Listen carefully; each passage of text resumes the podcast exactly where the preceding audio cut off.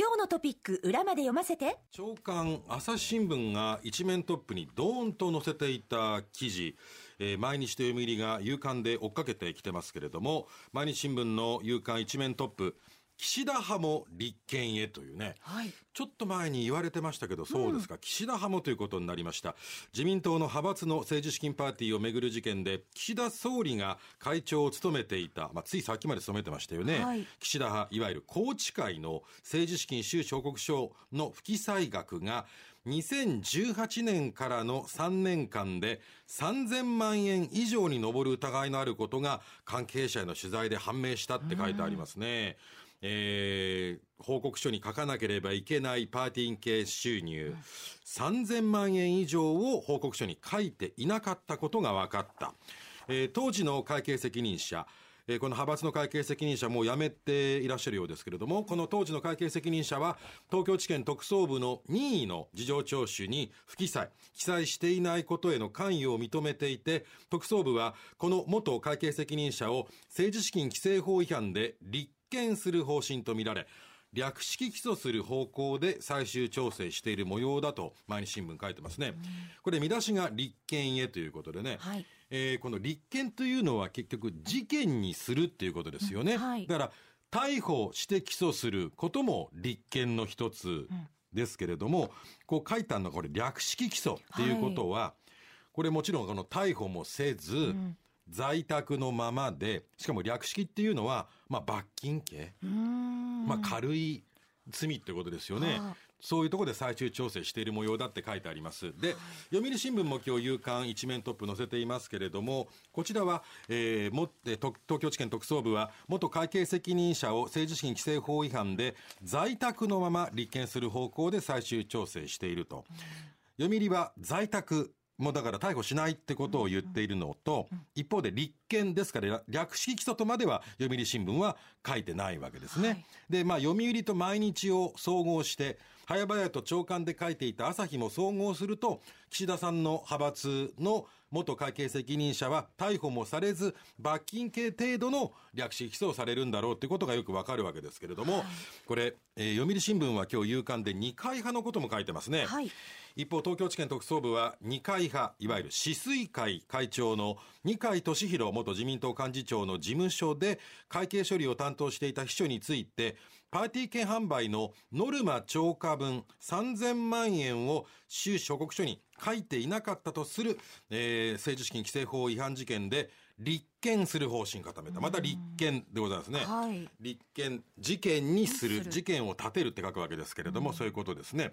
えー二階派では二階さん本人も含めた所属議員がノルマ超過分を派閥に収めずにプールした金額が、えー、2022年までの5年間で合わせて1億円を超える。これは去年年末から割と報道されておりましたけれども、はい、えー、このプールの金額が1億円以上なんですけれども、他のものも合わせると新たな数字出てきましたね、今日読売夕刊。総額2億円超って書いてますね。止水会二階派の政治資金収支報告書に書いてない不記載額は2億円超に上ることも判明していて、東京地検特捜部は二階派の会計責任者を在宅起訴。これも逮捕せず在宅で起訴するということなんですね。ですからまあ突出して一生懸命東京地検特捜部が動いていて、逮捕者まで出たのは安倍派だけってことになりますね。で、あの、その安倍派ですけれども、年が明けてなんか急にトーンダウンした感じがしますよね。はい、安倍派、いわゆる清和政策研究会。えー、ここではまあ5億円以上、5億7千万円の不記載額があるって言われてるわけですけれども、まあ、安倍派については、あの、池田義孝衆議院議員が逮捕されました。えー、その会計責任者も逮捕されました。これは、結局、額としては、まあ、4800万ということで、安倍派の中で2番目に個人として裏金が多かったんですけれども、なんで逮捕されたかというと、まあ、これまでお伝えしている通り、えー、任意の取り調べが行われて以降、えー、パソコン内のデータを破壊したりね、はい。USB メモリに入っているデータを消したりとか、うん、書類なんかを焼却処分したりして、うん、ものすごく悪質な証拠隠滅が行われたってことで逮捕されたんですけれども、それ以外逮捕者は出ないなっていうことを今週月曜日にお伝えしましたけれども、えーそういうふうにこう、動きがもう決まりましたですね。えー読売新聞の夕刊、安倍派については会計責任者を在宅起訴する一方、だから、安倍派の会計責任者も逮捕することなく、在宅のまま、家にいたまま起訴する一方で、幹部7人を、いわゆる5人衆と言われている力を持っている人と、安倍派の、まあ、座長、会長代理になっていた人合わせて7人、幹部7人を不起訴。まあ、つまり言われている通り、えー、共謀が認められないと、会計責任者の判断でやったっていうことになってるわけですね。で、えー国会議員については不起訴とする方針を固めたということなんですけれども、はい。去年の12月のことを思い起こせば、はいえー毎日毎日新たな情報が、ねしかも新聞社によってテレビ局によってちょっとずつ違う情報が毎日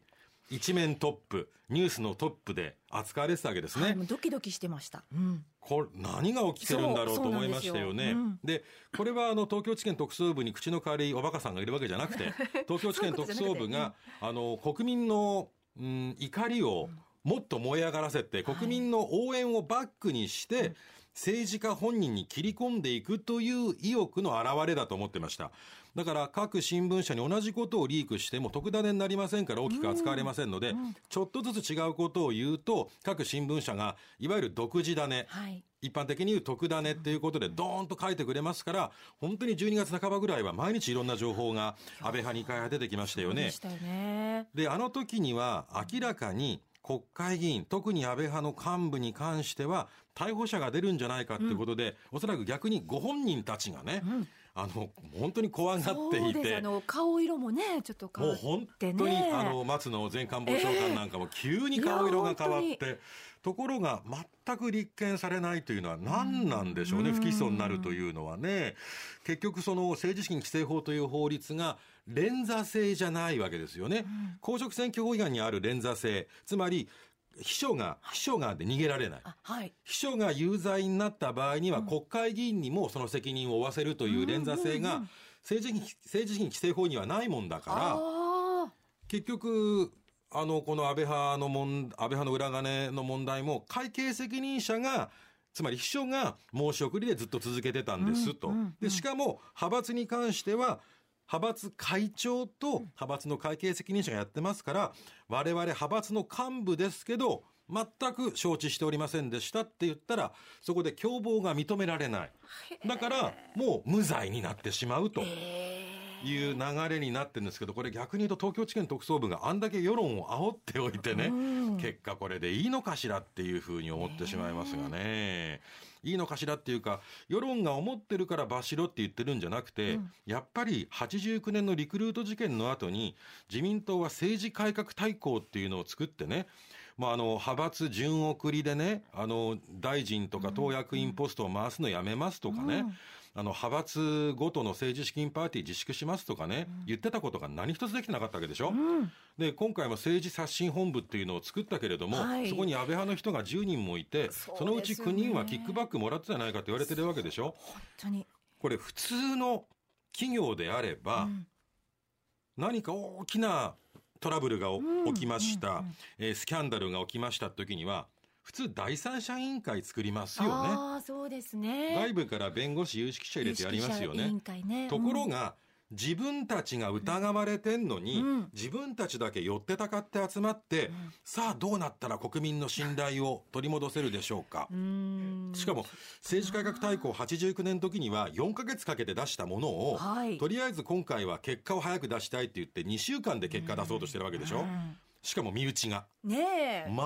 全くもって期待できないですよね。本当に。その一方で国会議員で立件されたっていうかまあ逮捕されたというのが一人だけ、であの金額が多い大野安貞参議院議員これが一番多い5000万円裏金作ってる。それからあんたはバカにって言ってねあの宮崎、ね。あの長崎の,、はい。あの谷川弥一衆議院議員も刑事責任を追及するってことではありますけれども、ただ金額的な相場で言うと、えー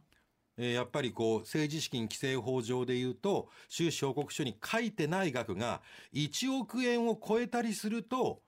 逮捕っていうのはあり得るんだけれども4 5千万っていうのは相場としてえー在宅起訴。でもなんかその相場もちょっと一般の私たちがもし同じことをやったらって考えたらそんな相場ないでしょ？そうなのよね。そうですよ。なんかやっぱり政治家っていうのは特権階級なのかなと思うしうん。その相場感っていうのはあくまでもままさしくその操作をやっている人たちの中の相場であって、まあだからといってね国民が怒ってるから逮捕しろっていうわけではないんですよ、ないけれどもやっぱり政治と金の問題がここまでつまびらかにされているのに結局メスが途中までしか入らないというのはこれしめしめと思う人が絶対出てきますからこれ結局政治刷新本部の改革案というのも今いろいろ書いてますよ、新聞読んだらね。もう派閥の政治資金パーティーやめるんだって。で派閥からえー大臣とか党役員の推薦するのもやめんだって。だから結局派閥の意味なくなるわけですよ、うん。そんなことする？本当にする？いやーどうでしょう。小泉進次郎さんが派閥なんてねもうない方がいいんですよね。派閥やめた方がいいですよって。さああなた無派閥だから。そう。新次郎さん無派あんた閥だから。のお父さんも派閥にはいたけど派閥が無関係にやってる人だから。だからいいんですよ。ところが派閥がないと生きていけない人もいるし、いや僕むしろ実は派閥ってそんなに悪くないと思ってるたちの人間なんでね、その派閥の力が弱くなったからこうなってるところがあると思うんですよ。結局あの小選挙区制になって、はい派閥で戦わなくなった、はい。自民党から一人しか出なくなった、だから党の総裁の力が強くなって、総裁の方しかみんな見なくなっちゃった。だからそもそも派閥というのは若い1期目の国会議員にえー演説っていうのはこういうもんなんだとか、政治資金っていうのはこういうもんなんだってことを教育する機関でもあったんだけど、その機能が全くなくなって結局あの魔の1回生2回生、はい。3回生議員を生んでるっていうのはやっぱ派閥の力が弱くなったからっていうのがあると思うんですよね。で結局派閥の派閥がいっぱいあって派閥同士で戦うから選挙がねお金かかるんだって言ってたけど結局小選挙区制になって派閥とか関係なく自民党から一人しか出ないのにこんだけ派閥で何億円も集めてんだったら意味のない話なんですよね、だから派閥解消っていう話と政治資金を透明化する話っていうのはイコールじゃない気がする。ああなるほど。派閥を解消したから国民の皆さんどうですか？いいでしょって言いそうよね。うーんそうですね。だからもう許してちょって言いそうだけど、いやいや、そう言ったって、いや、派閥じゃなくて、政策集団としてこれからやっていきますって絶対言うから。そうですね。うん。本当は派閥、派閥は政策集団なんです、ええ言い換えれば。だから安倍派っていうのは通称であって、政は政策研究会っていうんだから。らはい。だから派閥はやめますけど、政策集団は残しますって絶対言うと思うんです。うなんんだかなと東東京地検さんに煽られた気がしますね、我々は。政治で大きなニュースで読売新聞一面に載せてるんですが共産党 C 委員長退任へということでね、もう23年やってはったんです。長かったですよね。共産党の C 委員長69歳がはい。退任の意向を固めたことが18日今日分かったっていうんですね。後任には参議院議員の田村智子政策委員長が有力となっているということでね。この田村さん参議院議員ですけれどもいろいろその森友問題あたりからよくテレビに登場するようになってね、はい。あの共産党の中でのまあエースに今なってますね、委員長交代は23年ぶり。田村氏が就任すれば、えー共産党として初めての女性党首になるってことですね、うん。C さんは1990年に35歳で初期局長に選ばれました、まあ、抜擢だったわけですね、で2000年の11月、不破鉄三氏の後任として委員長に就任、まあ、23年間党の顔だったわけですよね、ただやっぱりこの党のイメージをねあの良くするためにはやっぱり委員長を変えなきゃっていう声は相当 C さんの耳にも入ってたんだろうけれどもいなかったんですかね他にね23年もやりになって。私いろんなあの選挙事務所とか、党本部取材に行って、で実際開票の当日も自民党本部と共産党本部と、まあ、違うもちろん違う年の選挙で行ったことありますけれども、C さんあれ2003年の衆議院選挙だから C さんが委員長なんてすぐぐらいかな、2003年のね選挙は共産党がかなり得票を伸ばして議席を増やすんじゃないかって言われていたのにそれほど伸びなかったんですね、であのラジオの ABC 向けの中継のリポーターで言ってる時に、はいあの本当にねその共産党本部がねあの開票が始まる前、8時前は盛り上がっていたのに、急になんか8時以降沈鬱なムードになってきてね、それをそのまま伝えたんですよね。はい。えー今回統制拡大の、えー予兆があるということで、党幹部も、えーかなり、えーみんなで喜んでいたんですけれども、開票が始まるにつれ、えー沈鬱としたムードになって、それがね、C さんの聞こえたらしくってね、だからその一番前にこう党幹部座ってるわけよね。で、記者がこう5列ぐらい、まあ、50人ぐらい座ってる一番後ろから伝えてたんだけど、ええ私ほら声がでかいもんだから、よう通るか C らね。さんが、C さんがこう睨んでさ、あれ誰？って。でも思わず隠れてしまいましたけど。う んただ、まあただね一番いろんな選挙事務所行ったり党本部行ったりしてもね、一番取材して居心地いいの共産党なんですよ。あら。全国の支援者の方がね、うん。地元の美味しいものいっぱい送ってくるわけよ。へえだからあの代々木っていうねあの代々木っていう別名で共産党のこと言ったりしますけどあ代々木にそうなんだ。党今違うとこになったのかな、うんうんうん。そこにね山形からさくらんぼとかね、九州からなんかこうみかんかとか、青森からりんごとか送ってくるのでずっと食べながらね仕事がない時はサンドイッチもどうもごちそうさまでした。たくさんいただきました。そうでしたか。はい。でまあ党の顔が変わるって話で、読売新聞の一面もう一つ円安一時148円台半ばということで、先ほど斉藤さんあのニュースで伝えてくれましたけれども、えー現時点でも147円台80 147円の80銭台ということですからね。円安が進んでおりますけれども、これアメリカの FRB 連邦準備制度理事会日本でいうところの日銀が早い時期に利下げするという市場の見通しがあったんだけれどもその観測が後退したと。つまり利下げするってことは景気が悪くななならないようにお金借りやすくするんじゃないかな FRB がと思ってたんだけどどうも利下げしないと。というのがアメリカの、うん、17日に発表された小売売上高お店の売上高というのが市場予想を上回って増加して個人消費が強いことが確認されたと。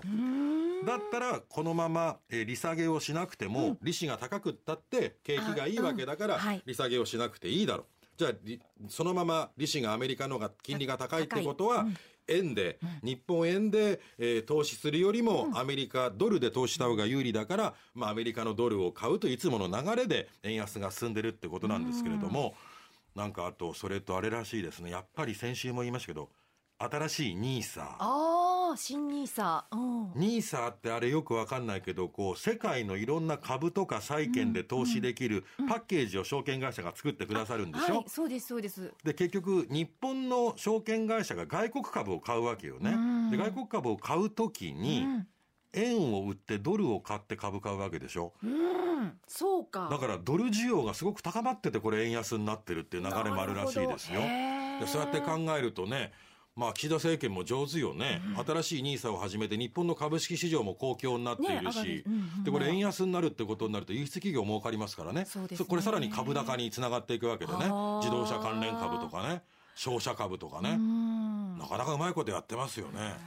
なかなかうまいことやってますよね。という岸田政権の記事について朝日新聞の一面に載ってるんですけれども、総理訪米、4月上旬で調整って書いてありまして一面と一面の下の方の記事なんですけれども岸田総理のアメリカへの公式訪問について日米両政府が4月上旬で調整していることが分かったって書いてありますね。実現すればワシントンで岸田さんとバイデン大統領との首脳会談が行われてアメリカの議会で演説することも検討されている。つまりここまで議会で演説できるっていうのはこれね国賓待遇。ー一番いい待遇での招待なんですね、はい。でまあ当然その APEC であるとか国連総会なんかで岸田総理、アメリカを訪問して、バイデン大統領と会談することはありますけれども、それはあくまでも国際会議の一環で言ってます。今回は国賓、アメリカの国を挙げてお客様としてお迎えしますという国賓待遇での訪米ができる。これは2015年の安倍元総理以来9年ぶりのことなんですね。で、その時も国賓待遇で行ってるから安倍さんは2015年はアメリカ議会で演説をしています。で、今回もアメリカ議会で演説をするってことは国賓待遇でもう最高のランクのお客さんで来てくださいっていう。去年11月に、これ APEC でしたよね。アメリカのサンフランシスコでバイデン大統領と岸田さんが会った時に、えー来年早々に来てくださいねってことを約束していて、それが4月上旬で調整しているってことなんですけれども、ちょっとちょっとこれ大丈夫？岸田さん、つって。はい。この前のね、アイオワ州でね、はい今年はずっとこれから夏前6月ぐらいまで共和党の、えー大統領候補者選びが進んでいって、で11月にはバイデンさん対もうおそらくトランプさんのはい。大統領選挙行われるわけで、アイオワ州でもトランプさんが大人気でございました。えー圧勝でしたもんね。これトランプ大統領にこの11月に決まるかもしれない中で、バイデンさんから9年ぶりに日本の総理として国賓待遇で呼ばれたらそれはトランプさんのことですからね。来年1月就任したらね。ね「ヘイヘイ文雄。お前はジョーの友達だろ？ああ絶対それ言いそう。だったら俺は会わねえよ」って言われてね。うん。岸田さんちょっと困りますよ。そうですよそうですよ岸田さんだってね基本的には来年まで基本的に総理大臣できるわけだから。そうですよね。あできねえわ。えできない？今年の9月までだもん。あそうかもう年変わってるから。そうだそうだ9月まで。でも岸田さんは9月以降も総理やりたいと思ってるでしょうから、あこれ深読みするとそういうことか。え？もう来年の1月アメリカ政権が変わってる時には自分が総理じゃないと思ってるのかしら？いやーそれはそれを思ってないんでもまあ来年1月、はい。政権交代がアメリカであるかもしれないバイデンさんからトランプさん変わるかもしれない時に国賓待遇で呼ぶあたりこれバイデンさんも一つ戦略ですよね。なるほどね。大事な同盟国、日本のトップ総理大臣を国賓で呼ぶというのは分かってるな、岸田さん、よね。ね民主党政権、我々応援するんだよって言ってる、ところがね、なかなかやっぱり岸田さんというのは、えー外務大臣長くやりましたから、はい。外交が上手だなと思ったのは、今こうやってとうとうと流れで喋ってますけど、本番前に白田さんに教えてもらって、えそうなの？って気づい知ったんですけど 麻生さんがアメリカ行ってたのあれ、トランプさんに会いに行ったみたいよね？って言でってくれて。ねそうそうそう。教えてくれたんですよ、で、えー昨日の朝日新聞一昨日の読売新聞なんか伝えていたんですけど、私これ読んでなかったですね、えー昨日の朝日新聞のこれ政治面ですけれども麻生さんは今月9日から13日の日程でアメリカを訪問していました、でワシントンではアメリカの政権の高官と会談したりね、えーえー講演会なんかもやったんですけれども、本来のこの目的というのはちなみにまあ麻生さんの今の肩書きというのは自民党の副総裁です。はい。副総理と違います。党の党の副総ね裁なんですね、でまあえーこの4月のアメリカ訪問岸田さんが訪問する地ならしという目的もあったんだけれども、永田町関係者が見ているもう一つの理由は麻生さんが滞在中トランプさんと接触するんじゃないかと、であのトランプ政権が復活した場合に自分がパイプ役を果たすべきだという強い自負心が麻生さんにあると、はい。ゴルフしたことあるんだって、ねなんか安倍さんの時にね。うん、一緒に、うん、でただこれがね逆に副総理だとしますよ、政府の副総理だとしたら、トランプさんに会ったら、これバイデンさんの顔に泥塗ることになりますから。ね。だってまだただの大統領候補者なのに、はい。副総理は会いに行けないです。いけないで麻生さんの立場が副総裁だから、あくまでも与党自民党の幹部だから会いに行けるっていう。ねえこの辺が。この辺がね麻生さんもやっぱりね古田抜きいやーやっぱり自分が政権の中で力持ちたいって思いもあろうし、ででこれ当然岸田さんとはね、はい。密に会って話し合ってますから岸田さんが、そうで麻生さんちょっとね両方駒置いときたいから、だから私はバイデンさんに国賓で迎えられるから、はい。あんたトランプさんに会ってきてもらえませんかってやったとすればなかなか岸田文雄さんも作詞だなと思いますがね。ただ、まあ、行った時期が悪かった、ええ、そのアイオワ州の党員集会直前ですから、トランプさん時間がなくって、麻生さんとの接触はなかったようですけれどもね、えーそういう形で、えーやっぱり塩田さんは正常タクですね。そんなことこういう記事気づいてね、そう。いやいやいや。ほんまに。よ読みます読みますこれ。このコーナーをね一部翔太恵美さんにあれします？何何言ってんですか？ああれしましょうあれします。何もしません。ラジオ機のお客様はどうでしょうか？ご納得いただいてるんでしょうか？ご満足いただけましたか？今日大丈夫ですか？